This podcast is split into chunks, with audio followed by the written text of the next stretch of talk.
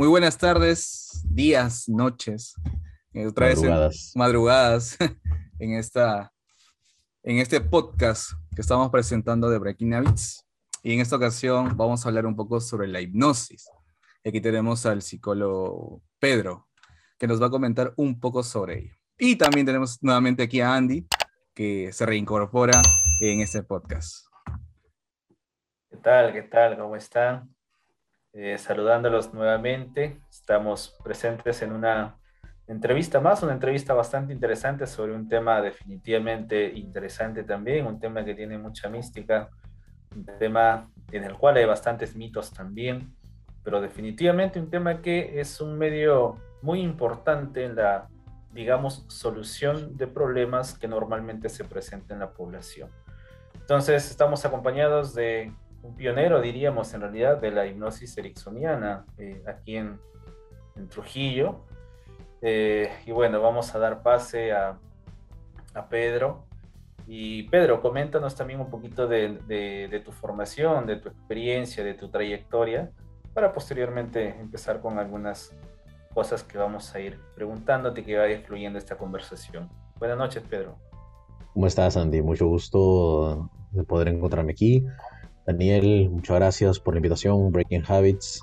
Es un honor poder estar aquí conversando, disfrutar de, de este trance que significa esta conversación. Eh, sí, eh, en realidad, pues mi formación uh, comienza por el 2009, puede ser. Poco más, poco menos. Eh, em, empiezo conociendo a Erickson y hasta ahora sigo estudiándolo, así que eh, siento que es un camino de nunca acabar y, y eso me, me, encanta porque no es, no es, que quiero que se acabe el camino. Uh, así que sí, he tenido la oportunidad de poder eh, conocer bastantes maestros a quienes honro completamente eh, y poder conocer distintos ámbitos, opiniones, posturas con respecto al, proceso de psicoterapia y a la hipnosis como eh, una técnica dentro de un marco de psicoterapia, que es, que es importante entenderlo así. Eh, a veces cuando explico sobre esto siempre les digo, ¿no? Eh, la psicología es muy amplia. Dentro de la psicología una de las ramas puede ser la psicoterapia. Dentro de la psicoterapia hay un montón de ramas. Una de las ramas puede ser la hipnosis. El tema es que dentro de la hipnosis también hay muchas ramas. Y una de ellas es la hipnosis ericksoniana. Y en realidad la hipnosis ericksoniana también muchas ramas, porque eh, no por las puras, eh, algunas personas llaman a Milton Erickson el abuelo de la terapia breve. Eh, y es justamente por el hecho de la influencia tremenda que ha tenido el doctor Erickson sobre generaciones actuales de terapeutas. Es más, en la, si ustedes visitan en la Erickson Foundation, existe un cuadro eh, que se puede, es una imagen grande que, que lo encuentran ahí en la página y es sobre la genealogía del enfoque ericksoniano. Entonces está básicamente Milton Erickson al inicio y eh, se observa cuántos tipos de terapias ha logrado influenciar Milton Erickson y a cuántos terapeutas que hoy por hoy pues son mucho más reconocidos a logrado influenciar. ¿no? Hablamos de terapeutas relacionales, hablamos del enfoque estratégico, hablamos del enfoque eh, de soluciones, hablamos incluso del enfoque narrativo en sus primeros vestigios, hablamos del MRI, hablamos de Bateson, eh, hablamos de la terapia de posibilidades, hablamos de la terapia cognitiva estratégica, hablamos de la programación de la lingüística. Me podría cansar y, seguir, ¿no? Y, hay muchas, muchas ramas que son influenciadas directa o indirectamente por, por Milton Erickson, ya que si uno toma algún, algún libro sobre terapia breve, es inevitable que encuentre alguna referencia a la genialidad eh, del tipo, ¿no? Así que es eso, básicamente. Eh, bueno, estaba hablando sobre la, mi formación y terminé hablando sobre Erickson, ¿no? Creo que hay un poco de transferencia. si tuvieras que definir la, la hipnosis ¿cómo la defines?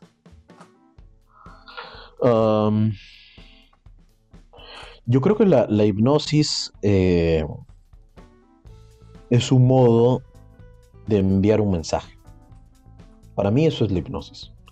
Es el modo de, más que de enviar, el modo de poder, eh, ¿cómo le podríamos llamar?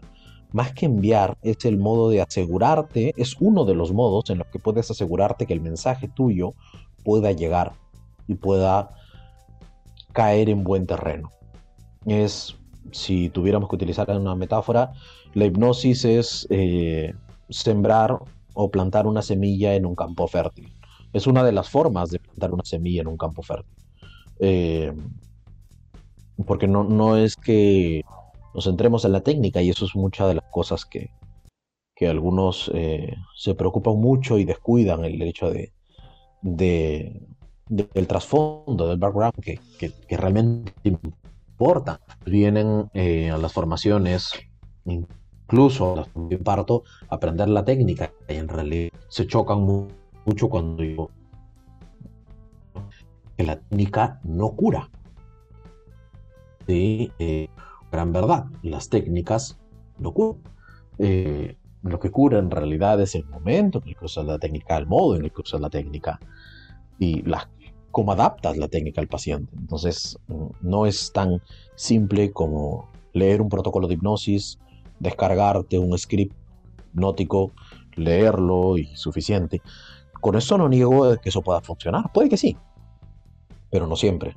Entonces, eh, y, dudo que en el gran porcentaje de las veces.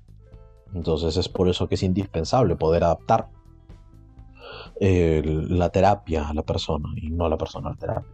Entonces sí, yo creo que una de las, de las definiciones que, que puedo evocar ahorita es esa, ¿no? Eh, eh, la hipnosis es una de las formas en que la, la semilla cae en, tierra fértil y lograr que dé el, el ciento por uno. Ah, genial, genial. Este, una forma particular, creo, de, definir la, la, hipnosis, porque revisando los textos tal cual no, no, no encontramos una definición así. Eh, pero es una forma también metafórica de, de poder este, definir la hipnosis. Y yo creo que el tema de un lenguaje indirecto, un lenguaje presuposicional, eh, metafórico en cierta medida, es algo que caracteriza, caracteriza también este, este modelo. ¿no? Eh, ¿Cuáles serían, Pedro, las, los cimientos, las bases epistemológicas eh, de repente filosóficas, si es que existe, o teóricas de, la propuesta de Milton Erickson. En realidad eso es... Eh, es no, sé si, no sé si complejo o complicado, creo que más complicado que complejo. Eh, Erickson nunca definió su marco epistemológico. Y era gracioso porque cada vez que alguien le preguntaba a Erickson, oye, ¿cuál es tu teoría sobre el ser humano? El tipo los terminaba hipnotizando. Entonces, como que no había forma en que realmente entrevisten al genio sobre lo que realmente significaba su práctica. Y otra de las cosas es que Erickson nunca escribió un libro per se.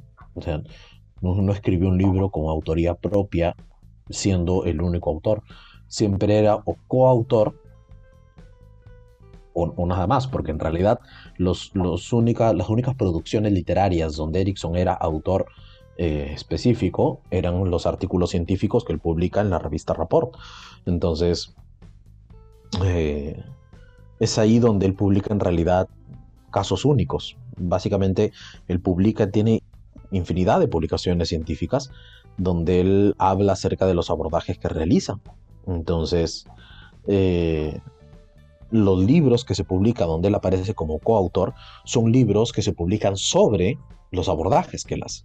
Tenemos a Raíces Profundas, que es el libro de Bill Hanlon, donde él sistematiza eh, el abordaje de Erickson, donde habla sobre los casos y las técnicas que usa Milton Erickson. Tenemos el libro de eh, Terapia No Convencional de Jay Haley, donde Haley sistematiza también muchos abordajes estratégicos de Erickson.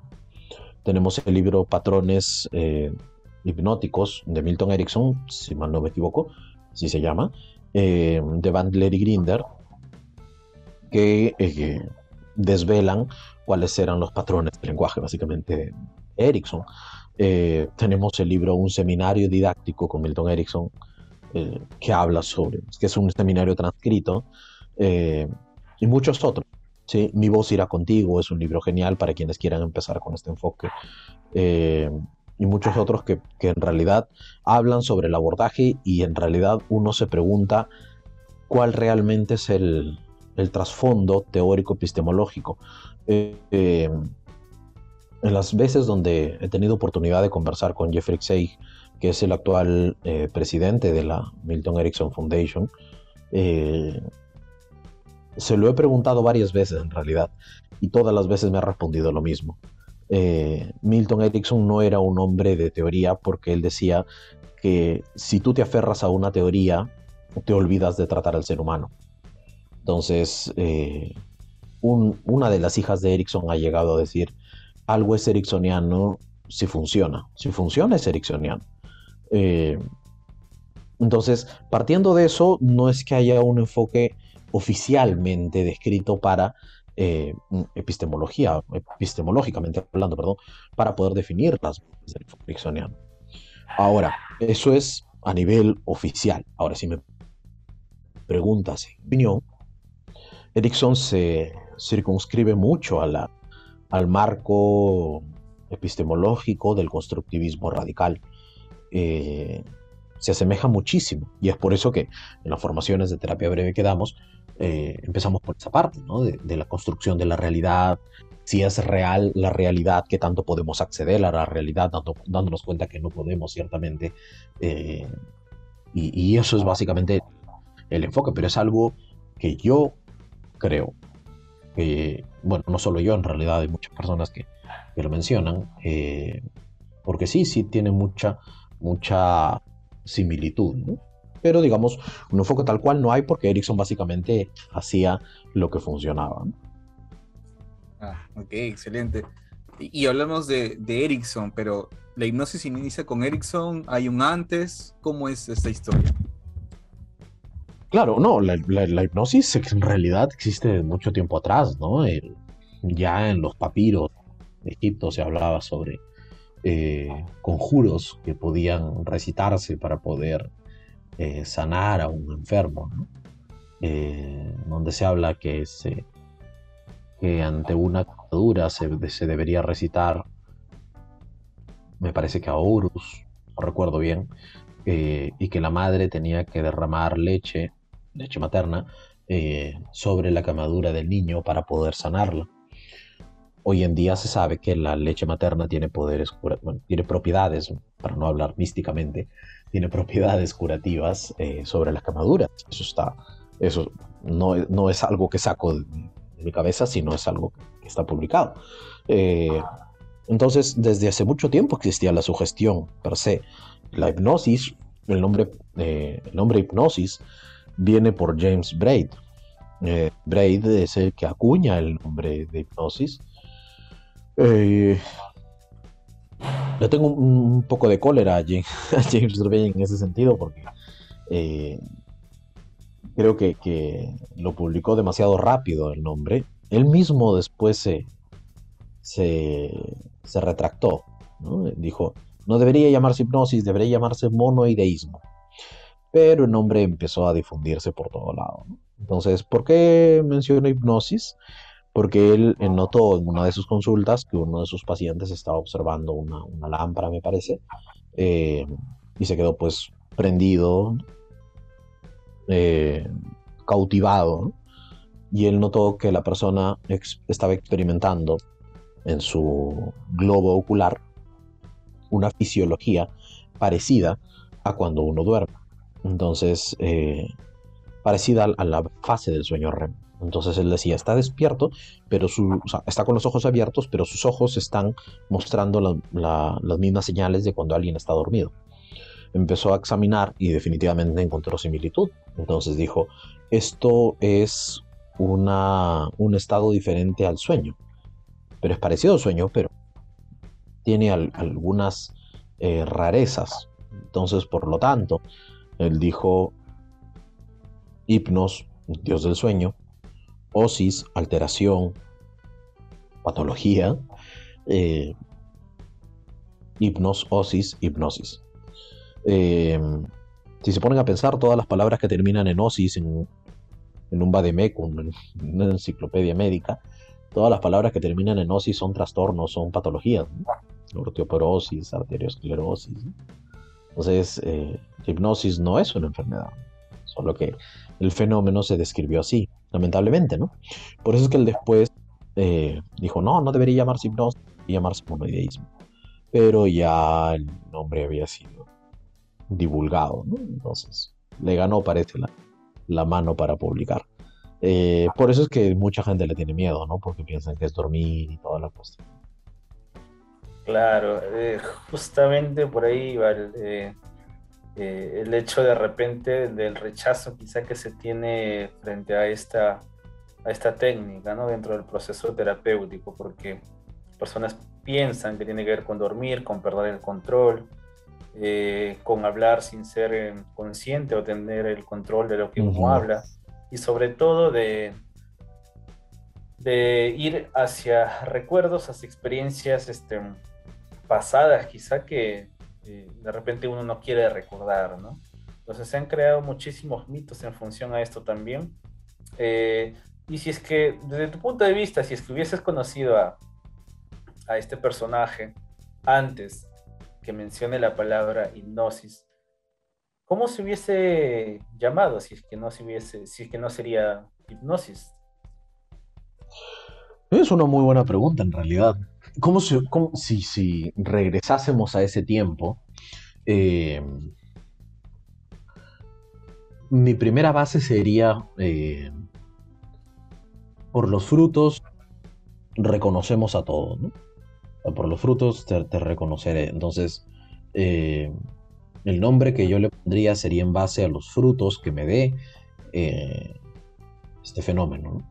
Si este fenómeno genera, más que la descripción del fenómeno en sí, lo que genera el fenómeno es un, cambio rápido. Ahora, eh, si hablamos de la fenomenología, de lo que hoy se conoce como hipnosis, podríamos tomar un nombre de tipo más sugestivo, podríamos llamarle, eh, para poder entender un poco y para poder ir respondiéndote esta pregunta. te comento básicamente lo, que en realidad podríamos eh, llamar hipnosis. Para que se genere un tipo de, hipnosis o para que la persona le ponga el rótulo de hipnosis a lo que está experimentando, tiene que haber uno, eh, un, cambio focal de la atención pasa de ser, de ser externa a ser interna. En segundo, hay un cambio en la intensidad. ¿sí? Entonces, eh, lo que está experimentando sube de intensidad o desciende de intensidad. En tercero, existe también un cambio de orientación. La persona está empezando a experimentar cosas a nivel interno. Eh, y otra de las cosas que pueden ocurrir es justamente el fenómeno disociativo.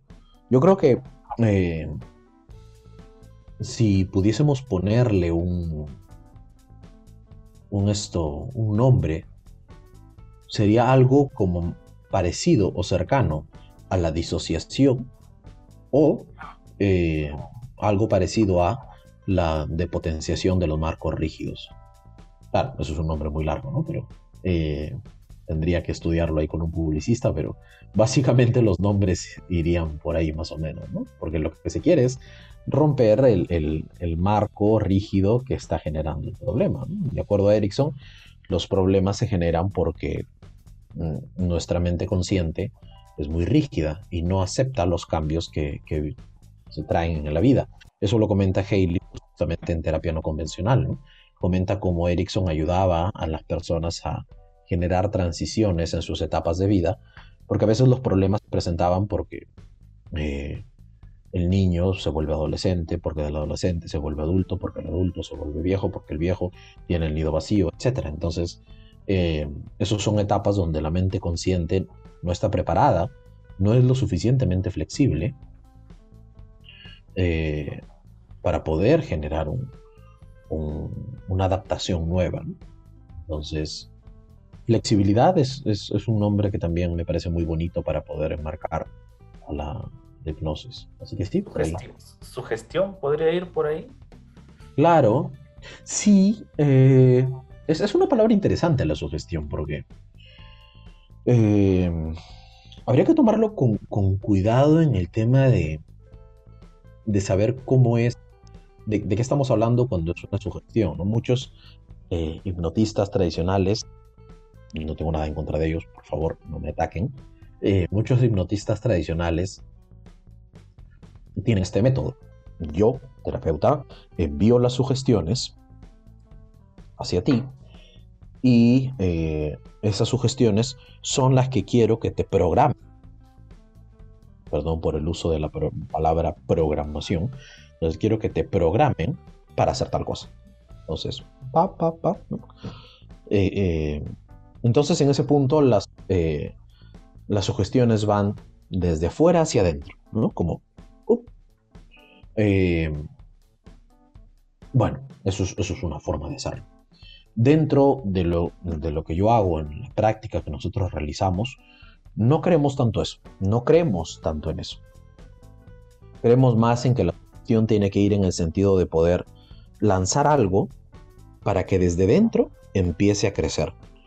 No es que lanzamos desde arriba para poder manejar y moldear el cerebro de alguien. Lanzamos una semilla para que esto empiece a florecer quien florece es la persona. El mérito de florecer es la persona. La persona podría tomar o no tomar la semilla que tú le lanzas. ¿no? Eh, por, eso, por eso lo dije al inicio, ¿no? Claro, eh, perdonen que me ponga un poco espiritual, pero se parece un poco a esta famosa parábola, ¿no? O sea, algunas caerán en, terreno vacío, otros con espinas y, algunos caerán en, en terreno fértil. Más o menos así es el terapeuta en nuestra práctica lanza las semillas, trata de lanzar las que caigan en terreno fértil. Y la persona es quien va eligiendo qué semillas realmente le competen y va empezando a hacer que broten. En palabras de Jeffrey Seig, el principio ericksoniano es crea los puntos, pero no los conectes. Eh, no sé si, si, si alguna vez, que creo que todo el mundo ha jugado esto, estas revistas eh, que teníamos de niño donde había muchos puntitos y no estaban enumerados los puntos, entonces uno tenía que ir ordenándolos. Entonces tú no sabías la figura. Los puntos estaban ahí, las indicaciones estaban ahí, pero para que tú sepas realmente qué era la figura que tenías al frente, tenías que conectar los puntos. Entonces uno iba conectando, conectando, conectando hasta que llegaba un punto donde tú decías, ¡Ah! ya lo tengo, es un perro, o ya lo tengo, es un elefante, o ya lo tengo, es, es Pedro impartiendo una conversación en Breaking Habits. Entonces salía la imagen y uno decía, ah, eureka, ya lo tengo. Entonces lo que hacemos nosotros es crear los puntos. La persona los conecta y dice, ¡Ah! ya lo tengo, ya sé cómo hacer para poder eh, ser una persona feliz, ser una persona tranquila, ser una persona responsable, lo, que la persona quiera. Entonces, eh, básicamente así es. ¿Y de cuál es la pregunta? Entonces, en este caso, mm, se puede mencionar que la persona es la responsable de lo que pueda ocurrir. Claro, de hecho que sí, ¿no? Eh, y eso es lo bonito, porque en este punto, mm, cuando la persona genera, es, a, nivel inconsciente, cuando la persona a nivel inconsciente genera este, este tipo de cambio, es la mente inconsciente la que ha adquirido la habilidad.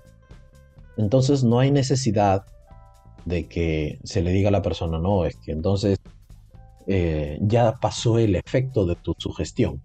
Tal cosa no existe en nosotros. O sea, no es que, ah, entonces tienes que venir por tu refuerzo de sugestión. No, no existe tal cosa. ¿sí?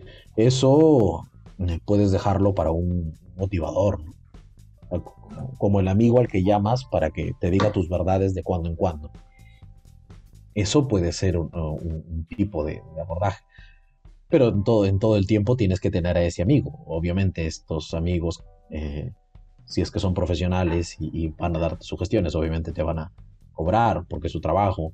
Eh, pero repito, en nuestro campo, más allá de, poder decir que vengan a un refuerzo, es permitir que esto florezca y que la persona a nivel inconsciente logre captar el mensaje y cuando lo logre captar es como manejar bicicleta. ¿sí? Empiezas, tú sabes cómo hacerlo. ¿sí? Sabes que tienes que manejar, poner el pie en los pedales, sabes que tienes que poner las manos en los timones, sabes que tienes que mirar al frente, sabes que tienes que ladear, que tu cuerpo empezará a maniobrarlo de un lado hacia otro, que mover tu cadera, que mover tus hombros. Lo sabes. Aquí, simplemente. Pero todavía no, no, lo asimilas. Entonces, eh, llega un momento donde vas intentando, vas intentando y llegas al punto de, ¡Ah! lo tengo. Ya lo estoy haciendo, ya lo logré. Entonces, para eso ya no necesitas refuerzo. No es que digas un día, me olvidé de cómo manejar bicicleta, tengo que ir a un refuerzo. No, porque es algo que ya inconscientemente lo aprendiste. Más o menos así es el enfoque. Eh, ya que hablamos del tema de inconsciente, ¿por qué deberíamos confiar en nuestro inconsciente? ¿Qué es el inconsciente? ¿Qué hay en el inconsciente? ¿Por qué se menciona mucho el tema del inconsciente dentro de este, de este enfoque terapéutico? Es que realmente si, si nos ponemos a un poco filosóficos, eh, muchas de las cosas buenas que hacemos las hacemos inconscientemente. Muchas, muchas. En realidad casi todas. En realidad hay una teoría que dice que no existe una, una diferencia entre la mente consciente y la mente inconsciente. Porque todo lo que hacemos básicamente es a nivel inconsciente. Eh, estamos conversando. Yo estoy usando palabras. Las palabras salen, las palabras fluyen, sus preguntas fluyen. Eh, y ese fluir es inconsciente. Entonces no es que estés eh, planeándolo estratégicamente a cada momento de qué es lo que voy a preguntar. Hay una parte de ti que lo está haciendo automáticamente. Entonces, eso es inconsciente. Eh, respiramos todo el tiempo eso es inconsciente, caminamos todo el tiempo, eso es inconsciente. Em, hay cosas que sabemos conscientemente, pero las cosas que sabemos inconscientemente son mucho más. Entonces, eh, ahí es donde se demuestra que es una tremenda riqueza del ser humano eh, tener conocimientos a nivel inconsciente, tener destrezas, habilidades a nivel inconsciente que, que nos permiten vivir la vida como podamos. Eh, de lo contrario, si andásemos por la vida viviendo conscientemente de absolutamente todo, yo creo que nos volveríamos locos. Estar absolutamente consciente todo el tiempo es, volverte loco, es, metafóricamente hablando, por favor, no se me tome esto a nivel técnico, pero sería una pesadilla, ¿sí? Porque estaríamos consciente cuando inhalas. ¿Te imaginas estar consciente todo el tiempo de cuando inhalas y exhalas 24/7? Sería demasiado complicado. ¿Cuántas respiraciones damos al día? Y además de eso, estar consciente además de cada cosa que haces, sería tremendamente complicado, salvo que seas un koala que hace las cosas muy lentas. Salvo en ese sentido, no, podrías estar viviendo y produciendo y trabajando. Muchas cosas las hacemos de modo inconsciente y las hacemos bien. Y a veces los terapeutas necesitan entender eso, porque mucho se aferran a la, técnica y, se olvidan de adiestrar justamente la parte inconsciente. Actualmente tenemos, eh, estamos por ejemplo en un, curso eh, que es el, el primer entrenamiento experiencial que hemos lanzado, que por ejemplo está dirigido a que las personas, los terapeutas, eh, generan habilidades, pero no habilidades eh, teóricas, no habilidades técnicas, sino estamos esculpiendo a un terapeuta. Entonces, eh, el entrenamiento que nosotros estamos impartiendo se dirige no a incrementar el, hemisferio eh, lógico, analítico, no está dirigido a eso. El entrenamiento que actualmente impartimos está dirigido a potenciar el hemisferio creativo, emocional del terapeuta. Está dirigido a que el terapeuta aprenda a confiar en la mente inconsciente. Eh, hay cuatro aspectos, ojalá que logre recordarlos todos, ojalá que mi inconsciente logre recordarlos todos ahorita, eh, cuatro aspectos que, hacen que Erickson sea Erickson, de acuerdo a Jeffrey Seig. Eh, uno de los principios es ser estratégico, tener el principio de utilización, tener la orientación dirigida y el otro ya lo recordan en un momento. El, ser estratégico implica el poder eh, hacer maniobras. Ah, ser experiencial. Ya ves, por eso hay que confiar en el inconsciente. Eh, ser estratégico implica eh, tener los pasos, saber manejarse los pasos de manera estratégica, saber de qué manera voy a hacer tal maniobra terapéutica. Pero eso, repito, no es tan analítico, eso es más creativo. Lo otro es el enfoque de la utilización, es poder estar al pendiente de que todo lo que el paciente trae yo puedo utilizar a su favor para poder hacer que mejore. Eh, el tercer punto, que es ser experiencial, que eso fue el que mencioné al último, eh, el ser experiencial implica que los cambios que tú hagas sean realmente eso, sean cambios experienciales, que no sean cambios aquí, sino que sean cambios aquí donde la persona pueda real, eh, comprender, más que entender, pueda realmente asimilar. Es como, diría la gestal, es como un darse cuenta. Bien. Eh, y el último punto es la orientación dirigida. ¿sí? que es que el terapeuta aprenda a poder orientarse exclusivamente al paciente. Son cuatro puntos simples de entender, difíciles de poder dominar. Para eso justamente existen los entrenamientos. Entonces, eh, básicamente nos dirigimos a eso, a poder eh, lograr que el terapeuta confíe en su inconsciente. Sí, correcto. Entonces, hemos hablado de lo que es netamente la, hipnosis. Entonces, ¿qué no es la hipnosis? O sea, ¿qué es lo que usualmente se divulga y lo que no es? Claro. Eh, en, una, en una conferencia, en una de las formaciones que tuvieron Bandler y Grinder, eh, uno dijo, todo es hipnosis. Y el otro dijo, Nada es hipnosis.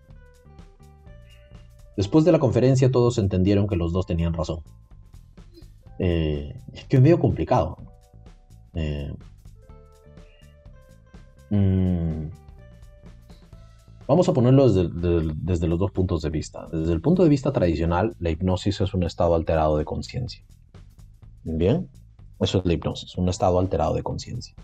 Donde, repito, estoy hablando desde un aspecto tradicional donde la persona entra en un estado eh, parecido al sueño, ¿sí? Parecido al sueño, donde la persona empieza a eh, alterar la percepción consciente y está abierto a las sugerencias, está mm, apto para ser sugestionable ante el terapeuta, ante el hipnotista. Eh, esto es un, punto tradicional. Ahora, ¿qué no es hipnosis desde el punto de vista tradicional?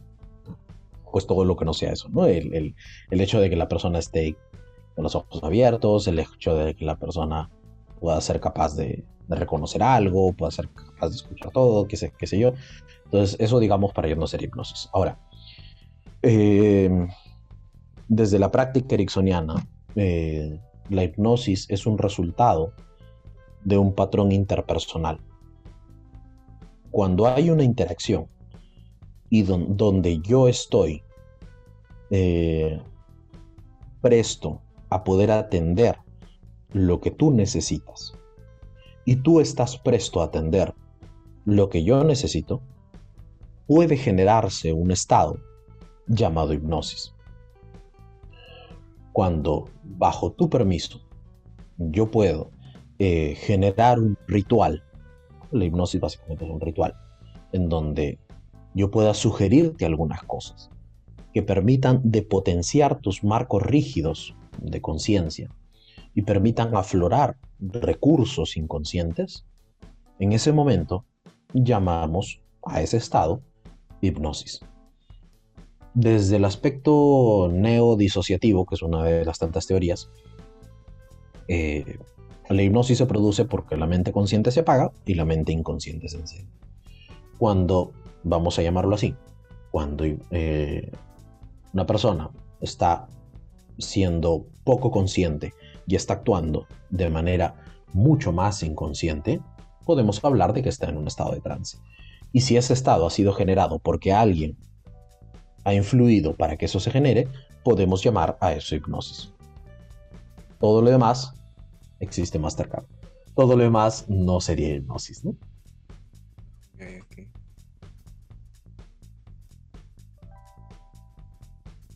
Ok, este, ¿en qué contexto, para qué, digamos, problemas psicológicos, emocionales, eh, se podría aplicar la, hipnosis ericksoniana, valga la, la, aclaración, ¿no? Claro que sí. Claro, y es que cuando hablamos de hipnosis ericksoniana, hablamos de, del enfoque. No se puede hablar de hipnosis ericksoniana sin hablar del enfoque ericksoniano. Eh, en realidad para todo, porque, eh, repito, esto, no es una técnica para nosotros, esto es un enfoque. Entonces, la hipnosis como técnica puedes aplicarla de repente para lo que te funcione, pero el enfoque está diseñado para poder trabajar cualquier tipo de, problemática psicológica, eh, ser un coadyuvante en alguna problemática médica desde algunos puntos poder ser una plataforma para poder eh, resolver algunos conflictos que pueden estar detrás de un aspecto biológico, desde alguna epistemología, sí. Eh, sí, ese es, digamos, el campo de acción. Eh, si, me si tendría que poner a nombrarme los problemas, en realidad sería ir en contra de lo que nosotros pensamos, porque cuando viene un paciente con depresión, nosotros no trabajamos con la depresión. Trabajamos con los componentes que están eh, amalgamados para poder construir la depresión. Entonces, no trabajo con la categoría, trabajo con los componentes. Eso es uno de los principios ericksonianos, de hecho. Trabajo con los componentes para poder deconstruirlos y poder eh, construir otro estado opuesto a lo que el paciente llama depresión el paciente evoca un nuevo estado, se acabó la terapia. Ah, ya, ok, ok. ¿Y solamente en el ámbito clínico se puede utilizar la hipnosis o también en el ámbito educativo, organizacional, forense, etcétera? Claro, en realidad el, ser ericksoniano, si, si, si, lo pones desde ese punto, con los cuatro componentes, cuatro aspectos de lo que implica ser ericksoniano, es más un aspecto comunicacional. ¿sí? Si, si lo ponemos desde ese punto, la hipnosis es un medio de comunicación. Puedes utilizar un medio de comunicación para lo que sea. ¿sí? Eh, comunícalo a través de un, estado hipnótico. Puedes hacerlo en una organización perfectamente. Puedes hacerlo en un colegio perfectamente. Yo he trabajado en colegios y lo hemos aplicado no necesariamente con el ritual clásico de la hipnosis, sino, repito, con el mero hecho de quebrar esos patrones rígidos para que puedan evocarse esos recursos. Si se logra eso, está siendo ericksoniano. Así que puedes utilizarlo en, cualquier punto, tus relaciones interpersonales. De hecho, hay un libro llamado Hipnoterapia sin trance de Giorgio Nardone eh, que habla justamente de cómo se puede aplicar eh, la hipnoterapia sin necesidad de recurrir al ritual de dormir a la persona.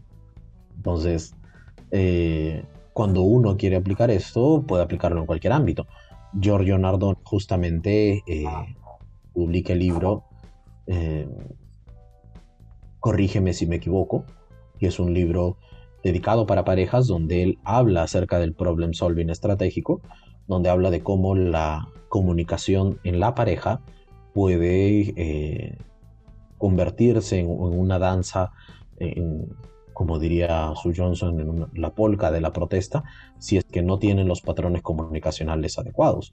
Y cómo puede convertirse esto en un, en un baile, en un tango, vamos a llamarle el tango del amor eh, de la pareja, si es que utilizan los patrones comunicacionales adecuados. Eh, si es que la pareja logra comunicarse bien inconscientemente, va a surgir la relación. Y eso es algo que, por ejemplo, trabajo en consulta privada. ¿sí? No hemos sacado hasta ahora un, curso de hipnosis para parejas, es decir, para terapeutas de parejas, pero eh, en, la práctica funciona muy bien.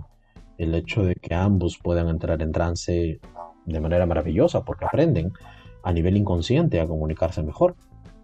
Así que incluso a nivel relacional, como repito, puede utilizarse porque todo está en cómo expresas el lenguaje para poder obtener los resultados que deseas. si, ponemos un pequeño ejemplo, eh, obviamente esto no es la panacea, pero un pequeño ejemplo es muy diferente que le digas a, eh, a una persona que su trabajo está completamente mal de esta manera. Si le dices, mira, ¿sabes qué? Creo que eres eh, una persona que lamentablemente no está cumpliendo lo suficiente, así que lamento informarte que, estás amonestado, etc. ¿Sí? Entonces eso es una cosa. Si, si quieres ser un poquito más eh, efectivo, podrías decirle, mira, eh, podría suavizar el terreno antes y poder decirle, mira, creo que eres una, buena persona, creo que has aportado mucho en la empresa. ¿sí? Usa la camiseta, ¿no? claro, sí, sí, sí. Y luego decirle estás amonestado. Eh, ahora, si quieres ser estratégico, ericksoniano, puede ser al revés. Entonces puedes ir y de frente decirle, mira, lo siento, tengo una noticia muy triste que comunicarte, y es que está siendo amonestado. Me duele tanto como a ti esto porque lamentablemente eh, esto va a traerte quizás algunos problemas. Ahora, en realidad lo que me gustaría decirte, más allá de todo esto, es que a pesar de esto, yo considero que eres una persona capaz y lo suficientemente fuerte para afrontar todo esto. Así que tienes todo mi apoyo para poder seguir adelante. Y lo mandas contento con su amonestación. Entonces, entonces eso es, ser estratégico en la comunicación. Ok.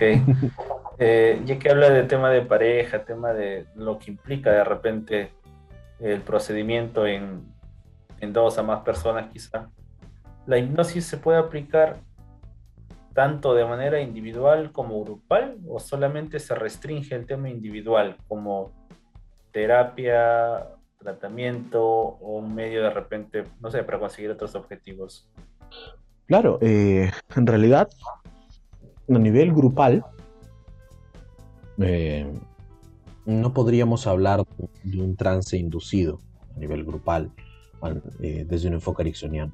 Si es que queremos hacer algo a nivel grupal, tenemos que sí recurrir a las pautas clásicas. Por eso digo que no tengo nada en contra de eso.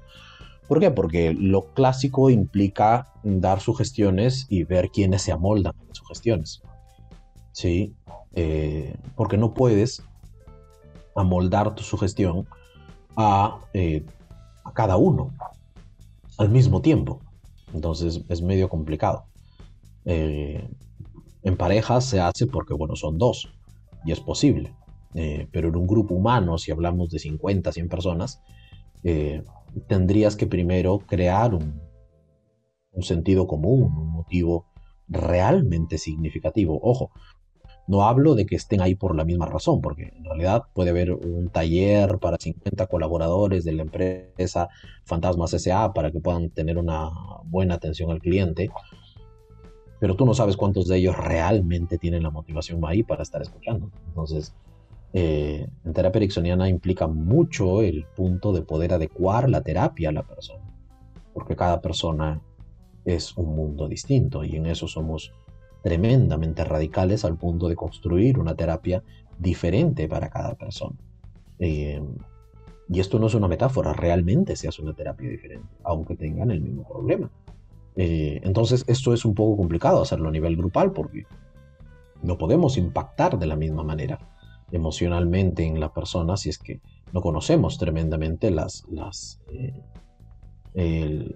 el, bagaje, los valores, lo que le mueve, los ganchos que le mueven a la persona a poder seguir adelante.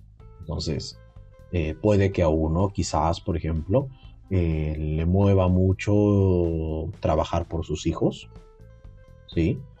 Puede que a otro le, mueva mucho el trabajar porque tiene una deuda pendiente de pagar, entonces son motivaciones completamente distintas y no puedo abordarlas de la misma forma. Por eso se recurre al mecanismo clásico donde el margen de efectividad va a depender de, cómo hayas trabajado previamente, de cómo hayas caldeado el ambiente. Si se ha calentado bien, pues puede tener mayor efectividad. Ok, correcto. Bien. Eh, ya estamos llegando al final de esta entrevista. Se pasó muy, muy, muy rápido y ha sido muy interesante. También refrescando un poco algunas, algunos conceptos de que de repente nosotros, Andy, yo sepamos un poquito, ¿no? Y también para dar a conocer a la, a la comunidad, a las personas que quieren escuchar, quieran ver este, este podcast. Eh, para ir finalizando, ¿cuáles serían tus palabras para las personas que quieren conocer, que quieren formarse sobre la hipnosis? Eh, Claro, mis palabras sería fórmense. Creo que esa sería la, palabra principal. Eh, eh, bueno, en realidad, eh, aquí en, Perú somos, al menos en el norte del Perú, somos el único instituto dedicado exclusivamente a este tipo de psicoterapia. la certificación que estamos ofreciendo actualmente tiene validez a nivel latinoamericano por, por los centros que están avalando ¿no? a nivel de Latinoamérica. Eh, y bueno, estamos eh, con la certificación que te avala como especialista en gnosis y terapia breve. Eh, un año es lo que nos toma formar a alguien como terapeuta, por eso es que para mí no mm, es mi perspectiva. ¿sí? no, soy mucho de, cursos cortos para formar a alguien, soy más de un curso largo porque para formar necesitas eso, tiempo y realmente cambiar el chip a que la persona logre el mejor training y en realidad eso es lo, a lo que nos dedicamos, poder establecer una conexión fuerte con personas. Por eso es que nosotros no, no somos mucho de grupos de, 99 personas en un grupo de Zoom para poder eh, dar una formación, es, es muy complicado. ¿sí? Eh, nuestros grupos son de 10, exagerando, exagerando 15 personas. Eh, para poder realmente formar, porque son personas que vamos a ver todo el tiempo y practicar con ellos y saber que realmente puedan trabajar sus cosas. lo más bonito de esto es que es una terapia indolora, es una terapia amable, a la vez que es estratégica, que te permite obtener resultados lo más posible. Así que sí, palabras creo serían esas. Si, si puedo tomar alguna de las frases, de las tantas frases de Erickson, es eh, que la vida trae dolor por sí sola, y que nuestra responsabilidad es crear felicidad. Así que deberíamos ser muy responsables de eso, más aún los terapeutas.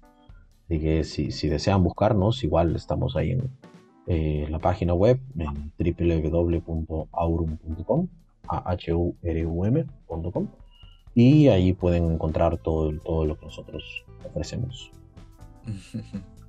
correcto, correcto. Eh, últimas palabras, Sandy. Bueno, este, agradecerte, Pedro, por, tu tiempo, por el espacio, por comentarnos sobre, eh, sobre este enfoque realmente importante, desconocido para muchas personas, pero con un efecto realmente bastante importante.